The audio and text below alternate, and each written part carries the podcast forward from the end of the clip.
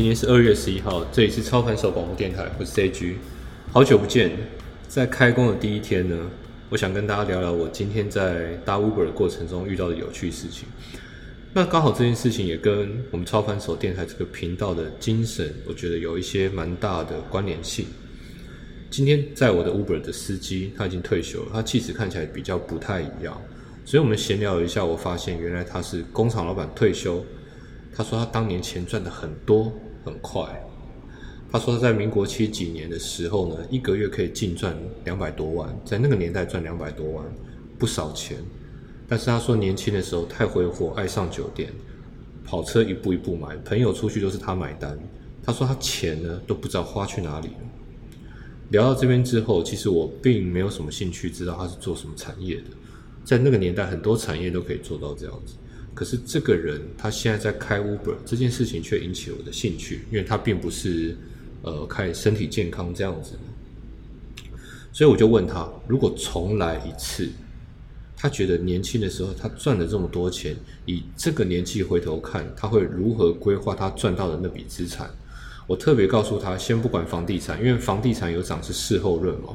我问他事后看要怎么规划这个资金。他说：“如果可以的话，他想要每个月呢定期的买一些基金。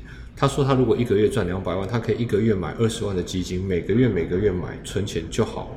他说如果他有养成这个习惯，他现在呢至少不用再出来开车。他想要买一些稳定的基金，至少比银行定存好。他想要呢，如果如果再一次再年轻一次的时候，他希望有这种规划。那么我今天不是要跟大家聊他的观念是对跟错。”只是我觉得有一件事情很有趣，也很重要。未来的十年，你想要过怎么样的生活？如果说今天呢，我跟司机的闲聊是陪他回到过去，那么今天的广播内容就是希望带着大家一起跳进未来看一看。这次年假很长，但我相信大家一定有一个感觉：奇怪，怎么眼睛一眨一闭就结束了？对吧？时间是一个很奇妙的单位。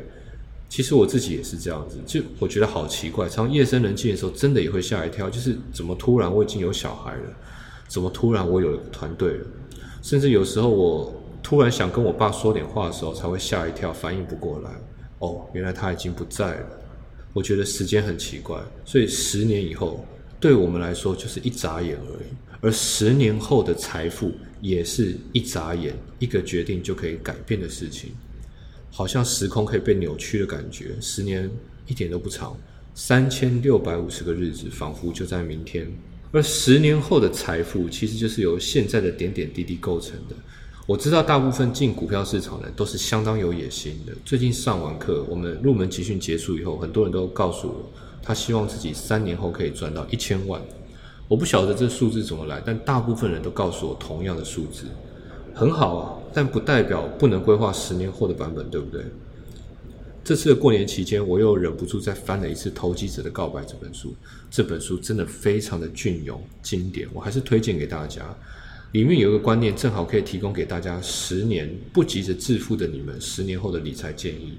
他提到，他作为一个投机客，他觉得如果要能够在各个领域里面当专家，能够看到十年后世界的变化。预判未来的各种情势，他觉得太困难了。他觉得或许可以做到，但对他来讲有一点困难，所以他比较喜欢买进快要倒的公司，有一点支撑不住的公司，财务状况不好的公司，也就是彼得林区讲的转机股。这个观念跟我不谋而合。我常说财报选股很困难，转机股你就绝对没有办法从财报里面挑出来。科斯托尼认为这个投机方式是他觉得最好玩的交易方式，他觉得这种交易方式可以赚到最大笔的资产。他是德国股神嘛，所以没话讲。那书里面也提到，这种买卖方式跟景气循环是息息相关的。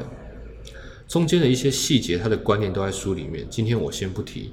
但如果你不急着致富，你规划的是你退休的计划，里面的观念可以帮到你，绝对可以帮到你，而且我觉得蛮不错的。但是我训练了这么多学生呢，我深深知道一件事情，我也常提的，就是方法从来就不是最难，难的是我们的心嘛。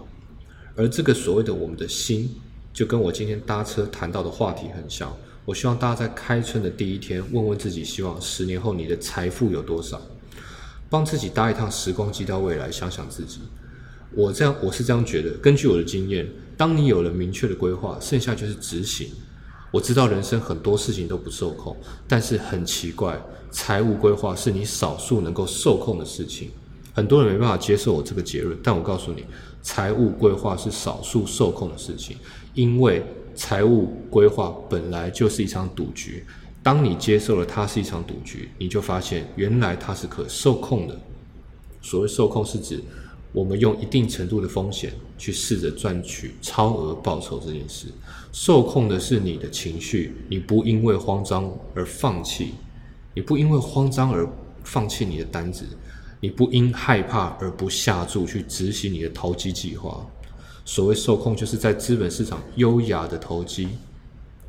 我希望大家呢，能够在未来的日子里，能够开心的当自己赌场的主人。进行每一笔值得的交易，跟别人交换每一个值得的投机。